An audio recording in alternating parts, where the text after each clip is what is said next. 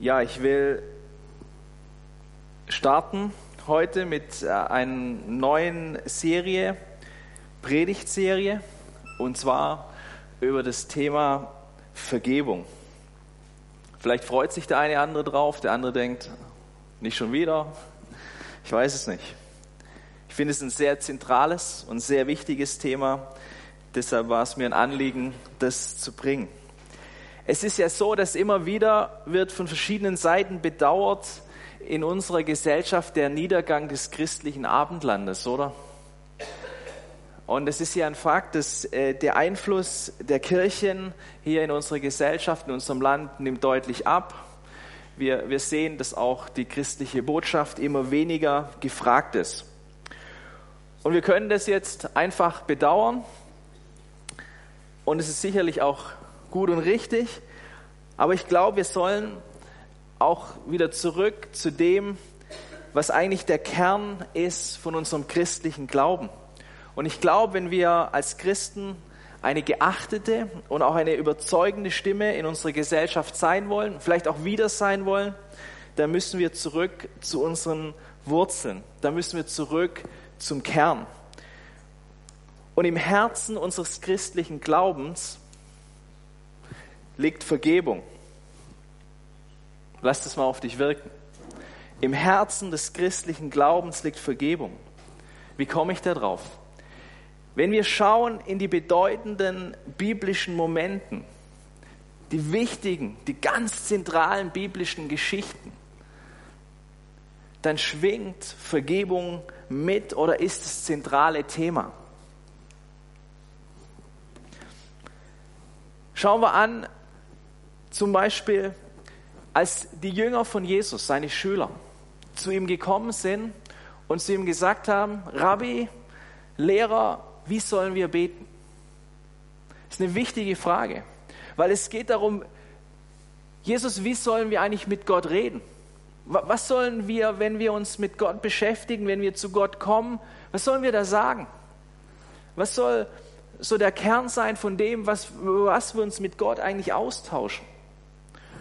Und in dem sagt Jesus diese ganz berühmten Sätze oder diesen berühmten Satz, vergib uns unsere Schuld, wie auch wir vergeben unseren Schuldigern. Das ist das, was wir wieder und wieder und wieder und wieder beten sollen. Und an dessen sollen wir uns wieder und wieder erinnern und das sollen wir uns wieder und wieder tun. Weil es ist ja nicht nur, dass man das sagt, sondern es soll zu unserem Denken werden, es soll zu unserem Handeln werden. Wir sollen das wie einatmen und ausatmen. Uns ist vergeben worden und deshalb sollen wir anderen vergeben. Schauen wir an das zentrale Ereignis unseres christlichen Glaubens, das Kreuz. Als Jesus am Kreuz hing, hat er ein paar sehr wichtige, bedeutende Worte gesprochen. Und die bekanntesten wahrscheinlich, Vater, vergib ihnen, denn sie wissen nicht, was sie tun. Am entscheidenden, bedeutenden Ereignis, wo wo sich das, die, Bo die Bosheit des Menschen gegen den Schöpfer am Schöpfer selber auslässt, am Kreuz, wo die Schöpfung den Schöpfer wie umbringt. Was macht Jesus? Er vergibt. Oder dann, nachdem Jesus von den Toten auferstanden ist, ein paar Tage später, spricht er mit seinen Jüngern. Und er spricht mit ihnen über das Thema Vergebung. Er sagt ihnen, oder spricht ihnen zu, dass wenn sie einander vergeben, dass Gott ihnen auch vergibt. Und so sehen wir das so, das sind drei Stellen, drei zentrale Stellen. Es geht hier zentral um Vergebung. Wie wir mit Gott reden sollen, was Gott in Jesus getan hat an seinem, am Kreuz und als er auferstanden worden ist. Als Christen bekennen wir, wir glauben an die Vergebung der Sünden.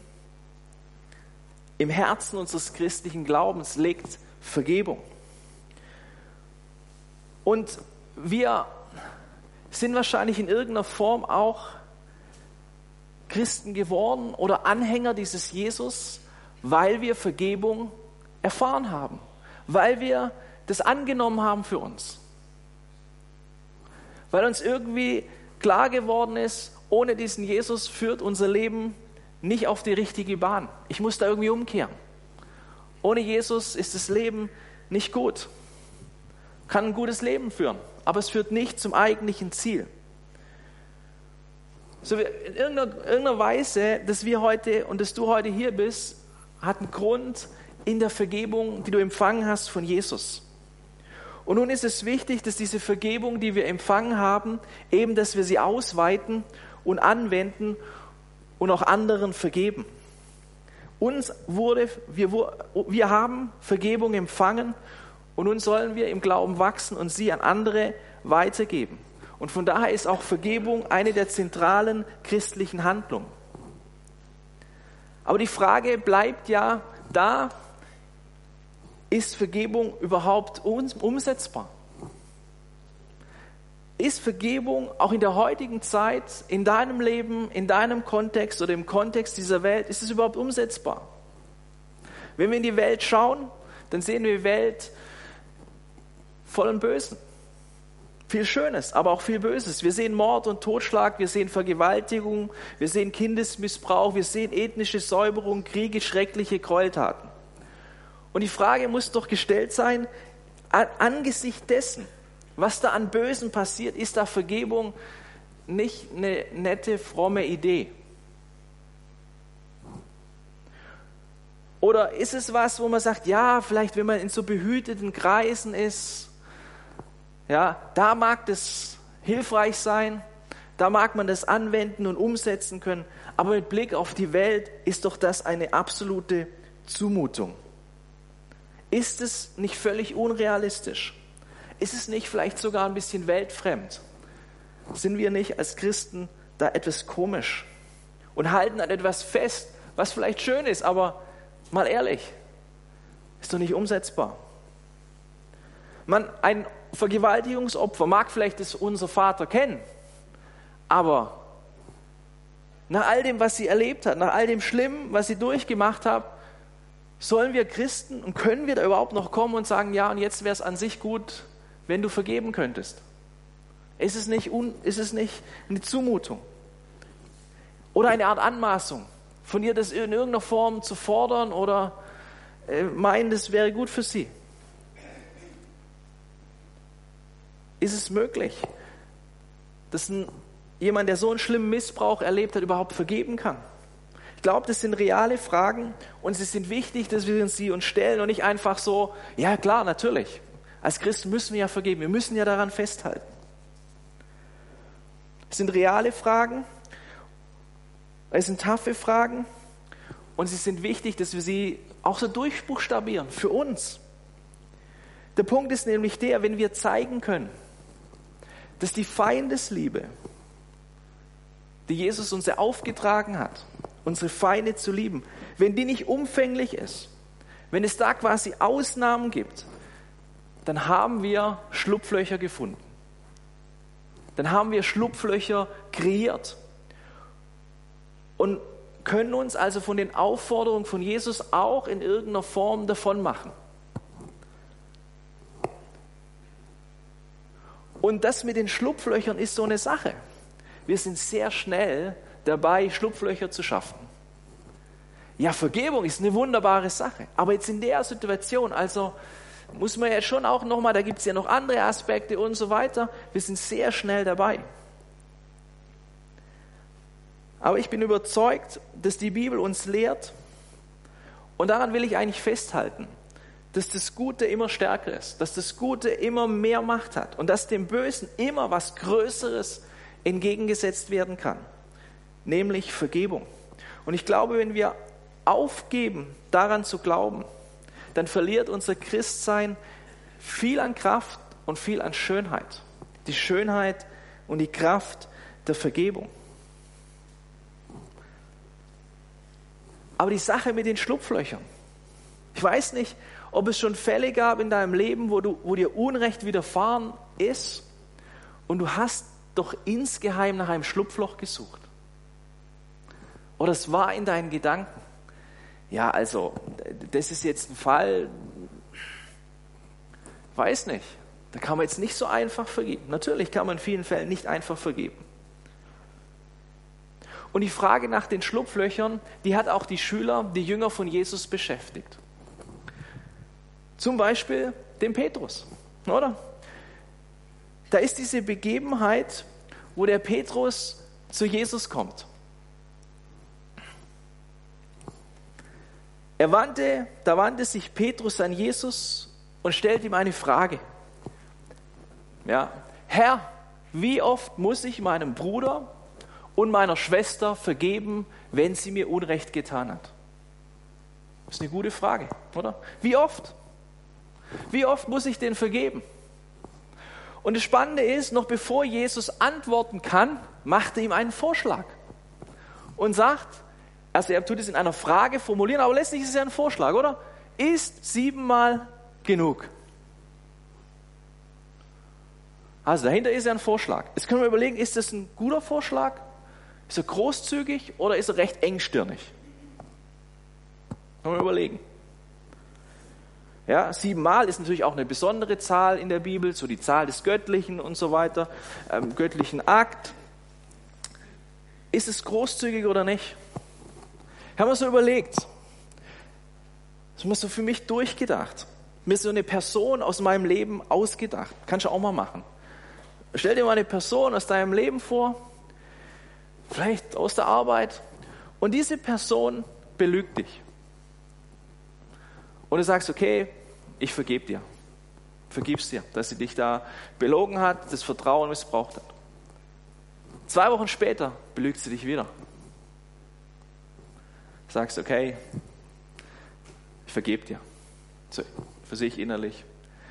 Drei Wochen später belügt sie dich wieder ein drittes Mal. Ja, wie leicht fällt da die Vergebung? Ein viertes Mal macht die das. Ein fünftes Mal, ein sechstes Mal. Da fragst du dich schon, ja, aber irgendwann?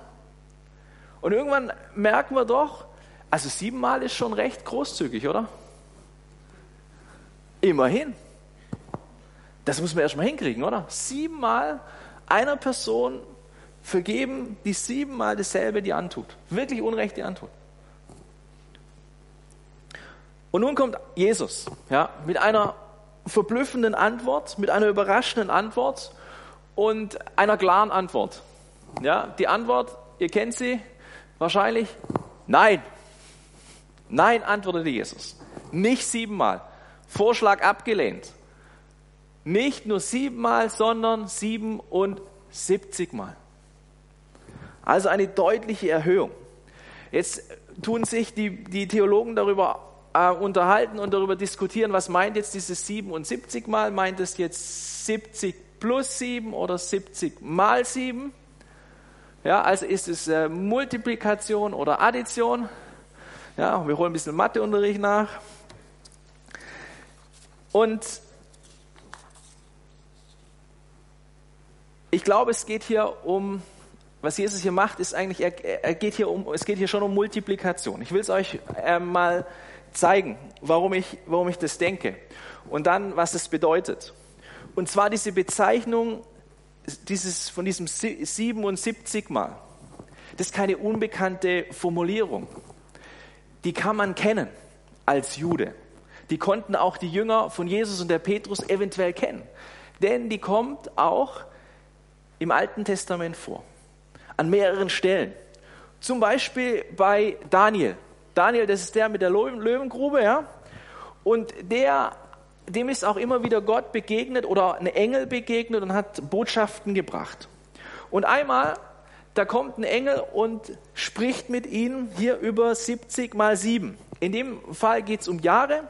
Ich lese mal vor, 70 mal 7 Jahre müssen vergehen, bis Gott seine Absicht mit seinem Volk und mit der heiligen Stadt erreicht hat. Zu dieser Zeit bereitet er die Auflehnung gegen ihn ein Ende. Die Macht der Sünde wird gebrochen und die Schuld ist gesühnt. Dann wird Gott für immer Heil und Gerechtigkeit bringen. Die Visionen und Voraussagen der Propheten erfüllen sich. Und das Allerheiligste wird geweiht. So, diesen Engel, äh, der zu ihm da kommt und ihm eine Botschaft gibt, natürlich in diesem Kontext äh, spielt auf Israel an, auf Jerusalem. Aber diese Zahl 70 mal 7 ist hier in Verbindung mit auf der einen Seite mit, mit Sünde, mit, mit, mit Schuld, aber auch mit Schuld, die vergeben wird. Also 70 mal 7 haben wir hier in einer, in einer gewissen Weise in Verbindung mit der Vergebung, mit der Erlassung von Schuld. Das ist eine Zukunftsvision. Es kommt eine Zeit, 70 mal 7 Jahre. Ja? Irgendwann kommt die und dann wird sich etwas verändern. Das Böse wird zur Seite gedrängt, das Gute siegt, Vergebung und Gerechtigkeit kommen. Also hier sehen wir dieses 70 mal 7 im Kontext von Vergebung der Schuld. Und dann gibt es noch eine zweite, viel wichtigere Stelle, ganz auf die ich eingehen will, ganz am Anfang von der Bibel. Im vierten Buch der Bibel, also 1. Mose oder Genesis, da ist die Rede von einem Mann namens Lamech. Schon mal gehört? Vielleicht? Lamech. Der hatte zwei Frauen, das waren noch andere Zeiten, ne? Ada und Zila hießen die. Und äh, der redet mit denen und erklärt ihnen was. Was erklärt er ihnen? Ich weiß nicht, ob du als Mann deiner Frau schon sowas mal erklärt hast. Wenn ein Mann mich verwundet, erschlage ich ihn. Was heißt es? Ja, für eine einzige Strieme oder für einen einzigen Kratzer bringe ich ihn um. Also wenn mir einer einen kleinen Kratzer macht, dann, dann haue ich den um. Ja, wenn schon ein Mord an Kain siebenfach bestraft wird, für Lamech wird es 77 Mal gerecht. Also hier ist Rache in Verbindung mit 70 mal 7. Wir lesen von einer, einem Mann, der bereit ist, die Gewalt wie eskalieren zu lassen. Ja? Der völlig überhöht, wie so fast schon exponentiell bereit ist, sich zu rächen und einen Stempel zu, äh, hier, ab, hierzu abzusetzen und klar zu machen, das geht nicht. Also keine Verhältnismäßigkeit in dem, wie er meint, Gerechtigkeit auszuüben, sondern der geht voll dagegen. Also er erhöht das Strafmaß multiplikativ. Also hier sehen wir, ist quasi 70 mal 7 gerade im genauen Gegenteil von dem, wie Jesus es anwendet. Und das macht er absichtlich. 70 mal 7, da kann ein Jude denken, Alamech, der will so viel rächen. Und nun kommt Jesus und sagt, nein, nein, nein. Mein Weg ist genau das Gegenteil. Vergebung 70 mal 7. Und das ist das, was Jesus nun zu Petrus sagt. Ich bin so der, der das Gegenteil von diesem Lamech ist. Bin der Antityp von Lamech. Rein rechnerisch wären das jetzt 490 mal, also 70 mal 7, ja. Aber darum geht es ja auch nicht. Es geht ja nicht darum, dass wir jetzt so eine Vergebungsbuchhaltung machen. Das wird auch schwierig, ja. Ganz viele Namen von allen, die uns Unrecht getan haben, und dann machen wir so bei jedem Mal so ein Strichchen runter und dann bei 490 angekommen, dann müssen wir nicht mehr vergeben. Ja. Sondern es geht darum, dass wir immer vergeben sollen. Jesus sagt zu Petrus, Petrus, du musst immer vergeben. Vergebung ist nicht eine Sache der Anzahl, sondern es ist eine Sache der Gesinnung. Und diese Aussage von Jesus hat es in sich. Warum? Sie durchbricht das Denken von Angemessenheit. Ist es angemessen, derselben Person 490 Mal zu vergeben? Hm. 490 Mal. Das ist viel verlangt. Oder eigentlich heißt es ja immer. Als Nachfolger von Jesus bedeutet es, dass wir radikale Vergebung praktizieren sollen. Als Nachfolger von Jesus sind wir aufgefordert, unangemessen, waghalsige, nicht endende, unmöglich zu scheinende Vergebung zu praktizieren. Es ist nicht angemessen, was Jesus sagt. Aber es ist wunderschön, wenn es praktiziert werden kann. Es hat unglaublich viel Kraft. Petrus sucht nach dem Schlupfloch oder er fragt ihn, gibt es ein Schlupfloch? Und Jesus antwortet sehr krass und sagt, nein, Du sollst immer vergeben. Als Petrus Jesus diese Anzahl vorschlägt von der sieben, war er durchaus großzügig. Und ich meine das nicht ironisch. Das muss man auch erstmal schaffen. Doch Jesus fordert mehr. Er fordert uns auf, die Grenzen massiv, aber auch massiv zu verschieben. Er setzt einen enorm hohen Standard. Eine unfassbare Herausforderung für uns, aber ich glaube eine, in der unendlich viel Kraft und Schönheit liegt, wenn sie praktiziert werden kann, wenn wir das tatsächlich hinkriegen. Kein Schlupfloch. Und immer da, wo sich so das Denken und die Fragen in dir hochkommen, wo es in Richtung Schlupfloch geht, 70 mal 7 ist die Antwort von Jesus. 70 mal 7. Ich will ein Beispiel machen, weil ich immer wieder fasziniert bin und begeistert bin und es mir auch immer wieder erzählen muss und selber sagen muss, so Beispiele von Menschen, die auf eine vielleicht fast schon unangemessene Weise vergeben haben. Oder was wir leicht als unangemessen bezeichnen würden, was natürlich biblisch nicht unangemessen ist, sondern Auftrag ist. Und zwar für die, die geschichtskundiger sind, ähm, das sind die meisten, fast alle, haben schon mitgekriegt, es gab Anfang des letzten Jahrhunderts einen ganz schlimmen Völkermord an den Armeniern. Ich habe einfach ein Beispiel rausgegriffen. Äh, es geht nicht darum, irgendeine Nation oder ein Land hier irgendwie schlecht darzustellen. Es ist einfach ein Beispiel. Der armenische Völkermord 1915 bis 1917 circa hat er stattgefunden und es wurden 1,5 Millionen Armenier umgebracht. 1,5 Millionen. Äh, vor allem von den Türken, die hatten aber auch Hilfe. Und das ist mit auch ein Grund, warum beispielsweise die Türkei heute sehr, eigentlich von der Bevölkerung fast nur muslimisch ist. Das war nicht immer so. Vor über 100 Jahren war ein sehr großer Prozentzahl der Menschen in der Türkei Christen. Warum? Weil sehr viele Griechen dort gelebt haben, die waren orthodox, und sehr viele Armenier gelebt haben, das waren Christen.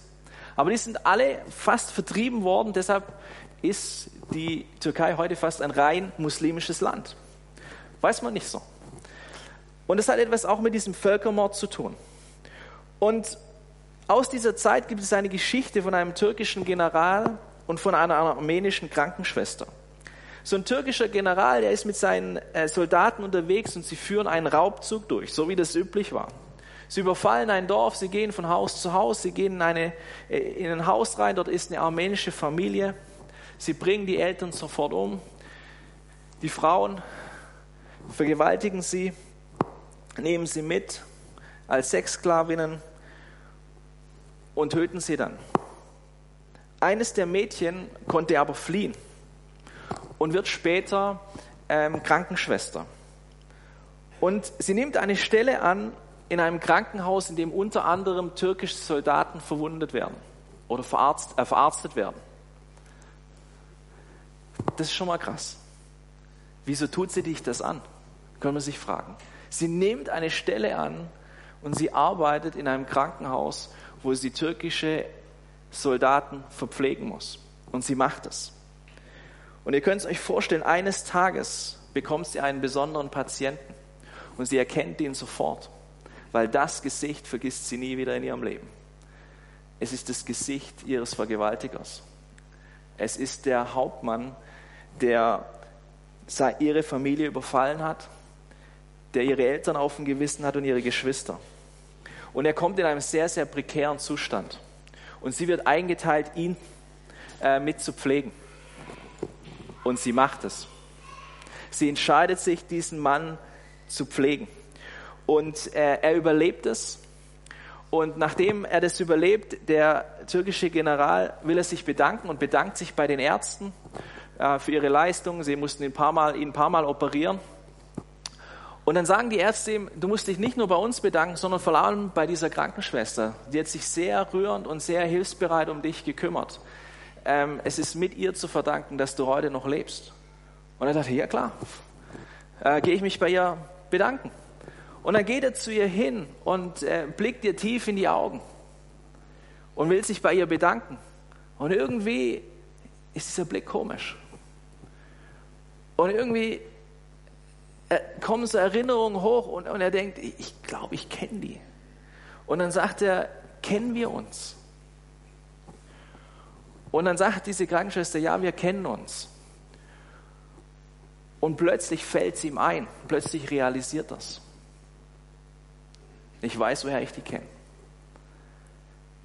Stille, könnt ihr euch vorstellen, Stille. Und dann von diesem General die Fragen der Fragen. Warum hast du mich nicht umgebracht? Du hättest es hier locker machen können. Ich hätte es verdient. Hätte ich mir die auch gemacht. Warum hast du es nicht gemacht? Und dann ihre Antwort. Die Krankenschwester antwortete, ich bin eine Nachfolgerin von dem, der sagt, liebet eure Feinde.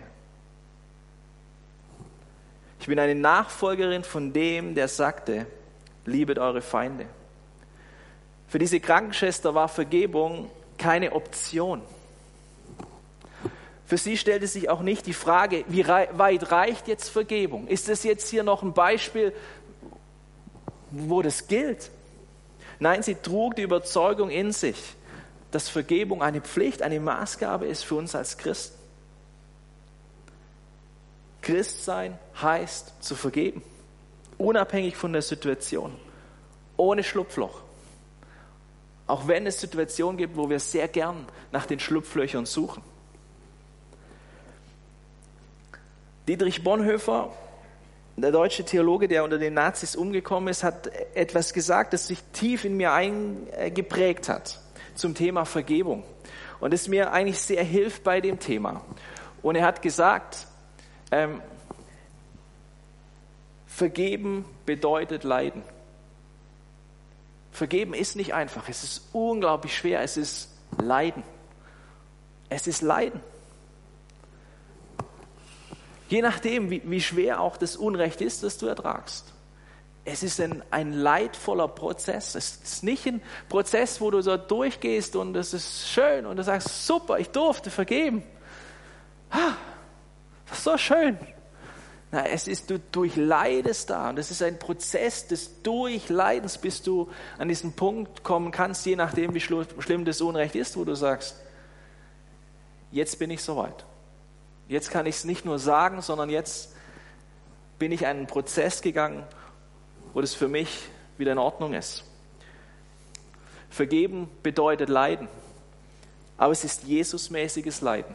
Und das Kreuz, das wir hier jeden Sonntag blicken, ist ein Symbol natürlich auch des Leidens. Was hat Jesus da am Kreuz gemacht?